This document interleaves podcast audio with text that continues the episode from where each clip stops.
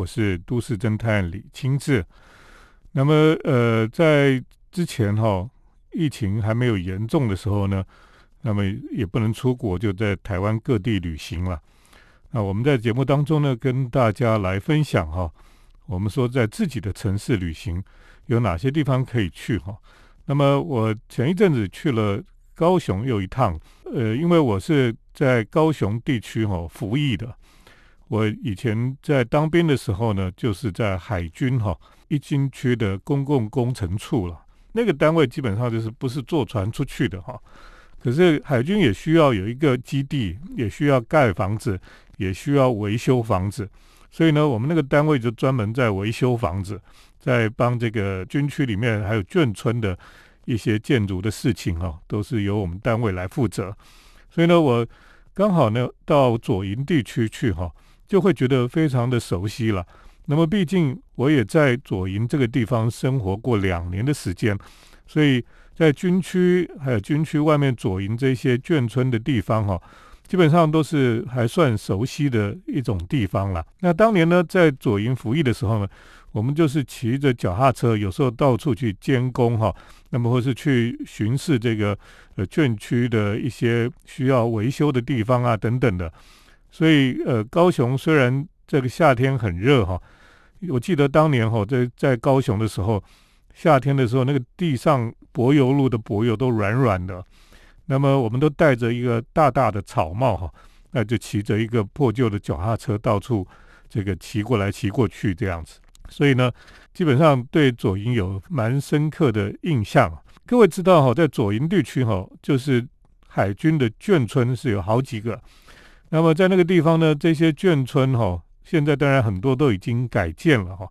那当年在这些眷村，大部分都是平房了哈。然后呢，跟着这个官阶的大小，有一些就是有庭院，有些庭院比较大，有些庭院小一点。那么有一些地方像建业新村哈，就是算是有有一点官位的，他们就会在建业新村那里。那建业新村前面那个有大的这个操场哈，旁边就有雨豆树的大道。这个雨豆树呢，可以长很高大哈，那么非常漂亮的一个林荫大道。可是呢，在其他的眷村，有些就是稍微比较拥挤一点。可是因为都是平房哈，所以那个感觉呢，你不会觉得说非常有压迫感哈。基本上都是还算是就是会觉得有一种悠闲的感觉了哈。那么。只有一个地方哈，在当年我在当兵的时候，已经是这个高层的集合住宅哈，就是左营的这个果茂社区了哈。果茂社区呢，其实早年也是眷村了，那么后来呢就改建过哈，甚至呢到六零年代后期呢，他们跟高雄市政府呢就合作哈，啊就盖了现在我们看到的那个高层的哈那种大楼的集合住宅了。那当时呢，最多的时候，甚至有上万人就住在那个整个社区里面。那个社区里面有十十二三栋大的这种住宅大楼在那个地方，所以几乎呢人口就将近有上万人，几乎就是一个小城市了哈。所以呢，当年哈我去这个地方看哈，大家都觉得哇，怎么那么大的一个眷村了哈？那事实上，它不是只有军方的眷属。它还有这个，它等于是国民住宅一样，所以有一些高雄的中低收入户，当时市政府就把它安排到这个地方来住哈。那在六零年代呢，这样的一个国民住宅哈，在世界各地很多了哈。因为战后为了解决居住的需求哈，所以世界各地都盖了这种现代主义建筑的一种这个国民高层的集合住宅。那这些集合住宅呢？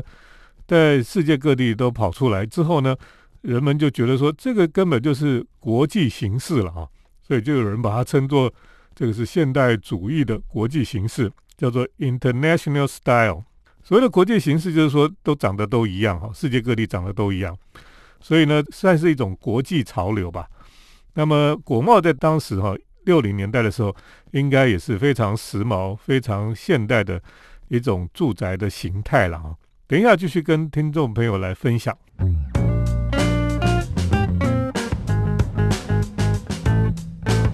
欢迎回到我们建筑新乐园节目，我是都市侦探李清志。那么我今天分享去高雄屏东哈南国地区的旅行了。那我特别提到说，其实我在左营待过两年，因为以前是在海军服役，我们的单位专门在负责这些眷村啦，或是海军的一些建筑哈。那眷村在左营是非常的多哈。那国贸社区呢是少数高层的集合住宅。我们刚刚提到说，在六零年代哈，这个国贸社区他们盖的这些集合住宅高层的哈，其实是世界潮流了哈。那时候世界各地呢都盖了这种。非常高层的国民住宅哈，那么很多城市就是专门来帮助这些中低收入户哈，他们可以住到里面去。那么甚至呢，在当年哈，因为黑人跟白人之间的问题哈，那有一些地方的这种国民住宅哈，这个白人就都搬出去了，那只剩下黑人住在里面，所以这些地方呢，越来越环境啊，还有包括这个治安越来越糟糕呢。后来就变成了一种城市里面犯罪的温床哈，所以通常哈这种地方就很难去管理，很难去这个维持它的治安等等的，所以很多人就到这种地方都是避之唯恐不及了。那甚至呢，到了一九七二年呢，在美国的圣路易市哈，有一座这个也都是国民住宅的地方哈，后来因为真的是花了很多钱去整治，去想要把它管理好，都弄不好。最后呢，终于在一九七二年把它炸掉了。炸掉之后呢，建筑评论家哈，Charles Jenks 哈，他就说哈，哎，这一天就是所谓的现代建筑的死亡了哈。啊，他是非常懂得利用这个事件哈来诠释这个呃建筑历史这样子。所以呢，这种国民住宅哈，在美国算是非常失败的。可是，在台湾呢，在六零年代盖的这个国贸社区哈。它当然刚开始的时候也是非常时髦、非常的现代化，可是因为人口数太多哈，那么后来就发展的有一点、有一点畸形了哈。所谓的畸形，就是因为太密度太大哈。那呃，他们就很多家的这个立面上面都装了各式各样的铁窗了哈。然后这个原来的开放空间哈，应该是大家散步的公园啊这些地方哈。后来就越来越多的摊贩啊，什么都跑出来，所以就不是当年这个现代主义建筑的设计的想法。可是呢，因为这样子就展现出另外一种活力了哈。所以整个这种国贸社区哈，它没有变成一种犯罪的温床，因为就是人很多，活力很多，所以呢，反而不会变成那种像美国那种这个犯罪只有罪犯。聚集在那个地方的一种一种状态哈，哎，反而是活力十足了哈。所以比较像是香港哈，香港的这种国民住宅哈，也是都是超高层一样。可是就密密麻麻上有一些违建有晒衣服的，就是看起来很乱。可是呢，事实上这个乱当中呢，大家就是在这边过着一种诶蛮蛮有趣的生活的状态了哈。所以你现在回去看国贸的时候，也觉得哎这个地方。呃，还保留着某一种眷村的味道在里面，而且呢，你去的时候呢，有一些感觉是呃在台北已经看不到了哈。好，好比说那边有很多的这种眷村以前的那种早餐店哈，有卖油条的，有卖烧饼的，都非常有名啊。那么甚至呢，它底下有一些空间就变成了菜市场哈，那有贩卖各种这个家乡味的小吃啦，或是这种呃不同的这种零食等等的哈。那也有开一些这个修补、修改衣服的店呐，或是这个鞋子店啊等等的。你可以说，在这整个国贸社区哈，就是具体而为的一座城市一样哈。不过呢，就是因为这样子哈，可是你去那边觉得很乱，可是又有活力啊。那最有趣是这个国贸社区的中间哈，它总共有十三栋集合住宅，那中间有两栋是有一点像两个溪哈，A、B、C 的溪。然后呢，它就对在一起，所以中间就是一个圆形的天空哈。所以你你站在这个那个两个溪中间的这个公园里面的时候，你抬头看的时候，就看到一个圆形的天空在上面。那很多现在就很多人喜欢去这个地方去拍照哈，那就会呈现出一个圆形弧形的这种建筑跟天空啊，非常有有趣的一个空间了哈。所以我觉得国贸社区哈，现在反而是让大家觉得可以去欣赏一下。这种不同形态的一种国宅哈，而且它过去算是眷村的一部分的。那么现在去看的时候，觉得非常有趣哈。好，等一下再继续跟大家来分享我在南部旅行的一些感想。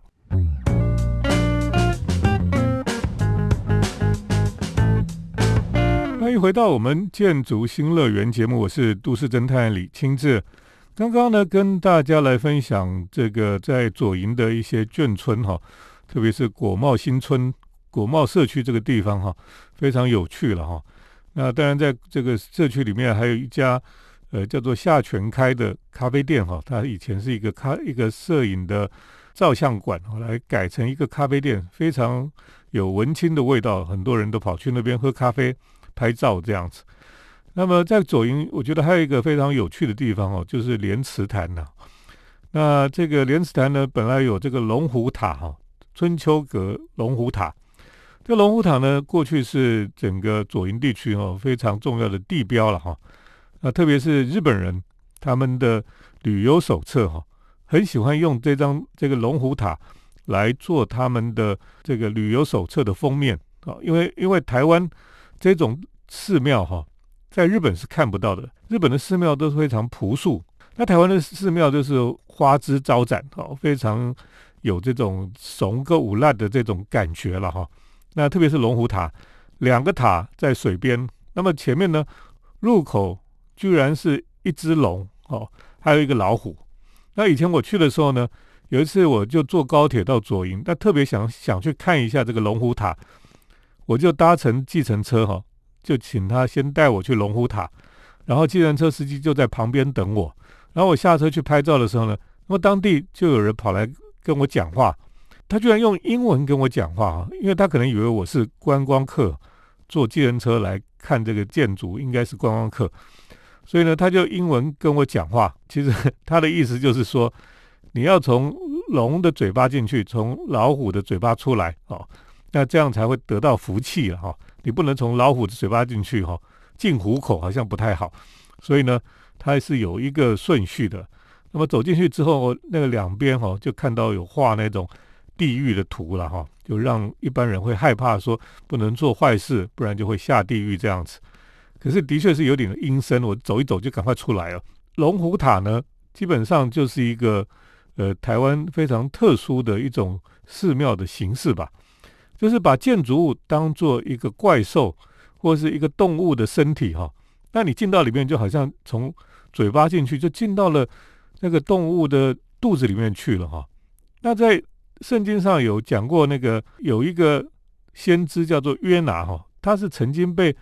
那个大的鱼吞到肚子里面三天三夜的。那这个先知进到大鱼的肚子哈，那个感觉我就觉得像是我们现在走到这种。这个龙啊，或是虎啊的建筑里面去的感觉了哈。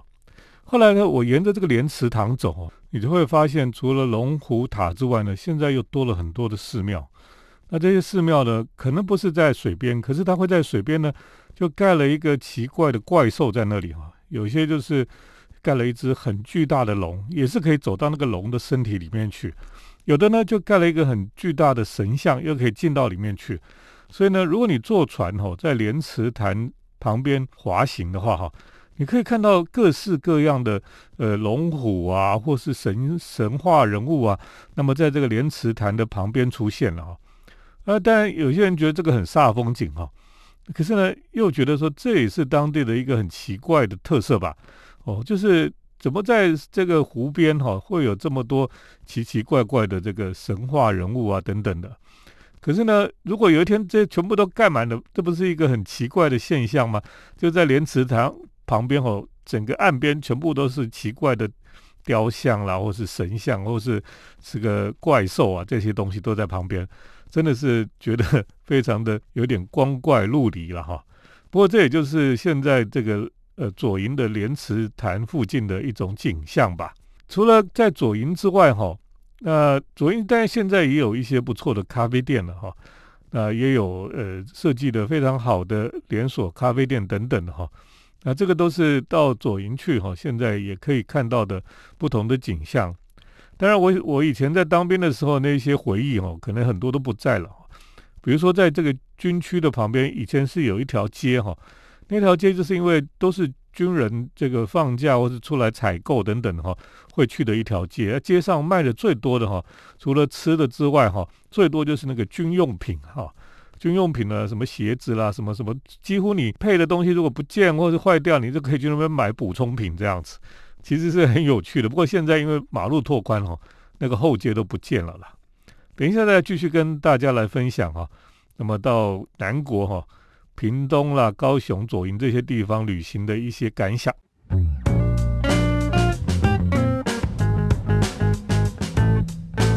我是都市侦探李清志。那么我们今天再跟大家分享哈，到南国哈，特别是左营到高雄跟屏东去旅行的一些收获。那当然，我们现在在自己的城市旅行呢，就越来越发现我们的城市，我们国内很多地方。也也有很多非常令人惊艳的一些建筑，或是一些呃可以看的地方哈。其实我们如果用呃细心的去观察，或是用不同的角度去看，你会发现我们所居住的城市哈，还是有很多令人觉得非常呃惊喜的这些现象存在了哈。那么到到南国去哈，到屏东去哈，我这次去了一个地方了，本来想去看一个在车城的。海边的一个美术馆哈，他们有怪兽在那边，可是因为时间呃的差错哈，后来就没有机会看到，因为展览结束了。后来呢，我就去了竹田了哈，竹田是一个小车站。那竹田之前我们去，就是因为在竹田车站前面呢，竹田有一个小车站是日本时代的日据时代的木造建筑哈，现在都还在。不过他们后来做了一个高架铁路的车站在后面，把旧的保存下来。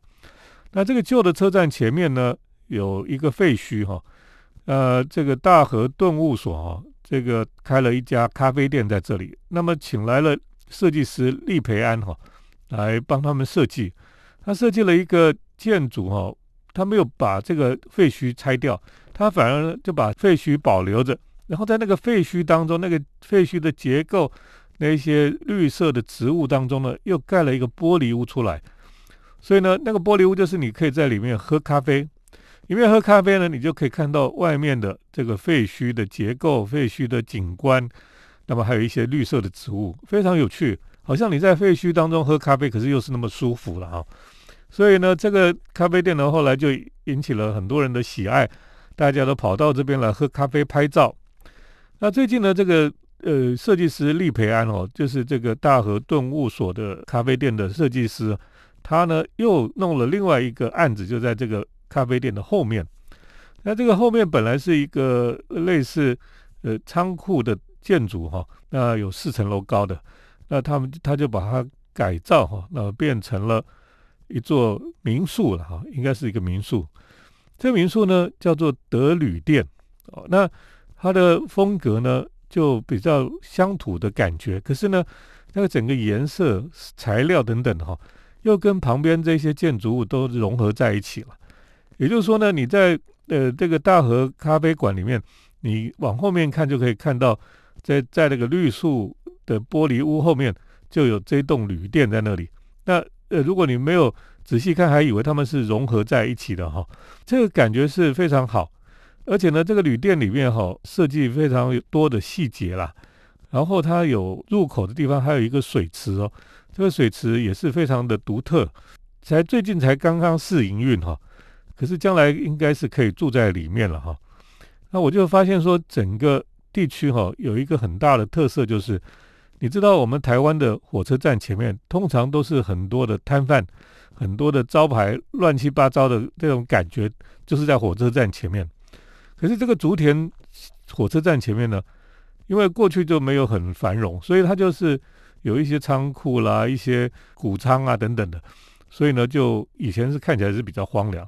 那么现在因为这些咖啡店、这些民宿，这里又开始有点红起来。可是呢，它没有摊贩，没有这些乱七八糟的东西，是一个非常悠闲又优美的一个地方。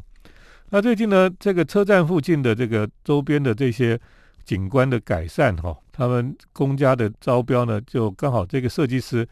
他拿到了这个案子哈，所以整个感觉哈，应该是会变得非常好啊。那我觉得台湾的一些车站哈，前面的这些包括车站前面的广场啊、附近的景观等等哈。如果有有像这种地方能够把它做的，诶，大家都一起来把它做的非常优雅哈，我应该是很棒的。因为台湾太多的车站前面就是都是整个就是很凌乱的哈。那竹田车站附近，我是觉得现在是我看到觉得最舒服的一个地方了哈。那么今天节目跟大家介绍在我们的城市旅行哦，特别介绍左营啦，还有屏东的竹田这个地方哈。下次有机会再跟听众朋友来分享。接下来呢，是我们都市侦探的咖啡馆漫步单元。都市侦探的咖啡馆散步。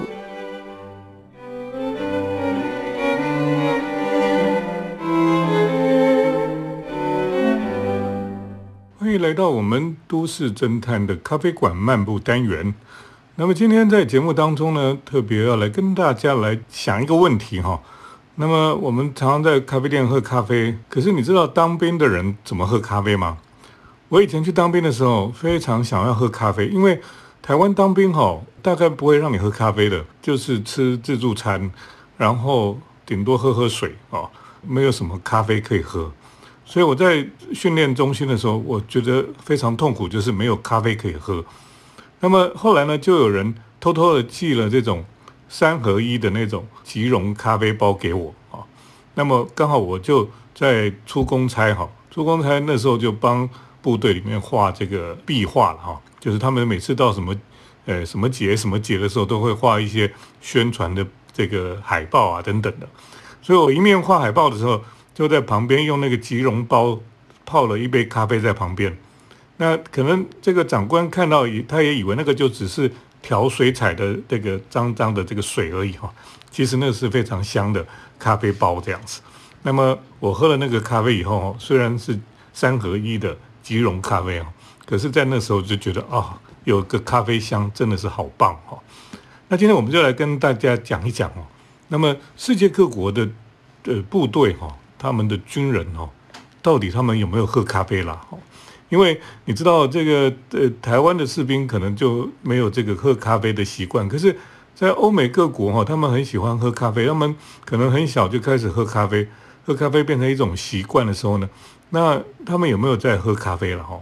那在英国哈，他们曾经在上次的二零一五年的世界博览会哈，在意大利办的米兰世界博览会那次呢，他们。展出了一个叫做十九个国家的士兵的军粮哈，就是他们那种口粮了哈。然后就世界各国的口粮都不一样，大家都很感兴趣了哈。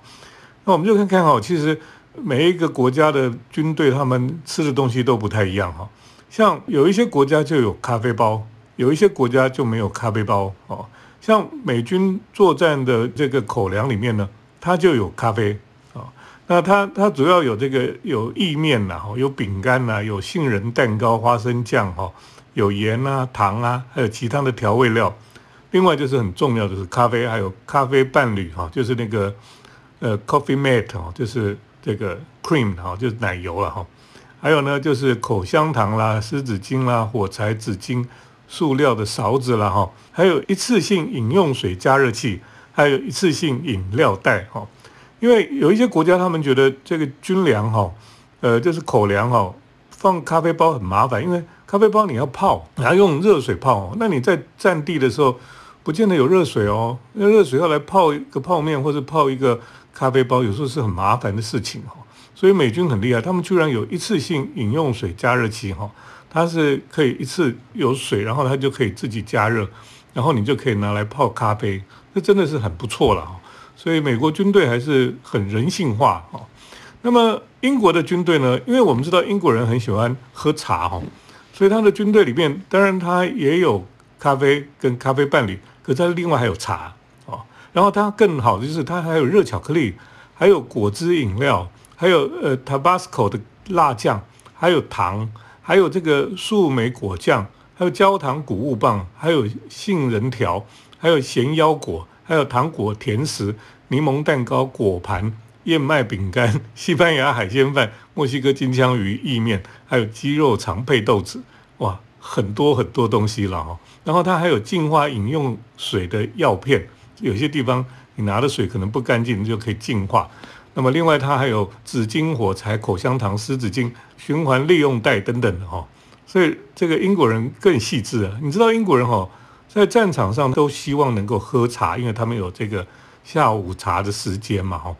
那在英国曾经他们发展战车哈，他们是世界各国里面那个战车里面唯一有附这个烧热水的电热器。那么这个电热器呢，可以每天可以在在战车里面还可以喝喝茶这样子。那么呃，关于这一些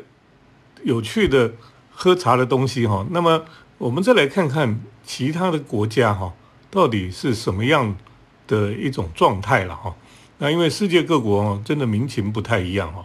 那台湾就好像没有那么好了哈，因为台湾的口粮哈，我们当过兵的人大概都知道了哈。台湾的口粮就比较，已经现在已经改善很多了哈。像台湾的口粮里面旧式的哈，就只有饼干了哈，牛肉干了，姜糖四颗了哈，还有三合一的麦片粉两包，还有巧克力粉，还有橘子果酱，没有咖啡。可是他们现在有改改良了，而且他们觉得说那个要泡什么三合一麦片粉哦，是很很麻烦的事情，因为没有热水，所以呢，他们就现在改成有巧克力饼干七包。有黑胡椒牛肉干，然后还有这个果冻，还有蔓越莓果干，还有姜蜜软糖哦，其实就是姜糖哈。那么另外很棒三条巧克力糖浆呃湿纸巾哈，听起来不是太美味的感觉哈。可是基本上这就是真的在战地里面的时候，你要很快的补充能量哈，补充热量等等哈，那就需要这些东西了。那其实，在世界各国还有其他的哦，有一些看起来。还算不错了哈。那么世界各地哈，他们这个有很多有趣的口粮哈。比如说这个泰国哈，泰国这个食物很特别，所以它就有黄鱼汤哎，还有米饭，还有牛肉、辣椒粉、那个鱼酱跟水果干，还有勺子哈，可以来吃这样子。那么像西班牙的也不错，西班牙像鸡肉意面汤啦，烤香肠配豆子啦，沙丁鱼啦，杏仁奶油，还有这个。呃，口香糖啦，等等，还有火柴、有炉子等等的哈。可是他们也是没有咖啡啊。泰国人的口粮也没有咖啡，台湾的也没有咖啡哈。不过呃，一些大国哈，基本上就有咖啡、有茶这样子。那这些都是非常有趣的哈。你想想看，一个军人哈，他在战地里面如果能够喝到咖啡哈，我想是也是一个很振奋人心的事情哈。特别你在那个这个很冷的冬天的时候，哈，有咖啡也是不错的。像以前我们在这个海边站岗的时候，深夜里面，那么呃下岗的时候就去泡一个这个泡面，哈。那么在寒冬中，你就觉得啊，这个泡面好好吃，因为就是很温暖这样子。所以今天跟大家来介绍军人的咖啡，哈，军人真的还蛮可怜的了，哈，就是口粮里面的咖啡，有的国家有，有的国家还没有，哈。今天跟大家先分享到这里，谢谢听众朋友的收听，我们下礼拜再见。城市的幸福角落，来杯手冲单品，享受迷人的香醇世界。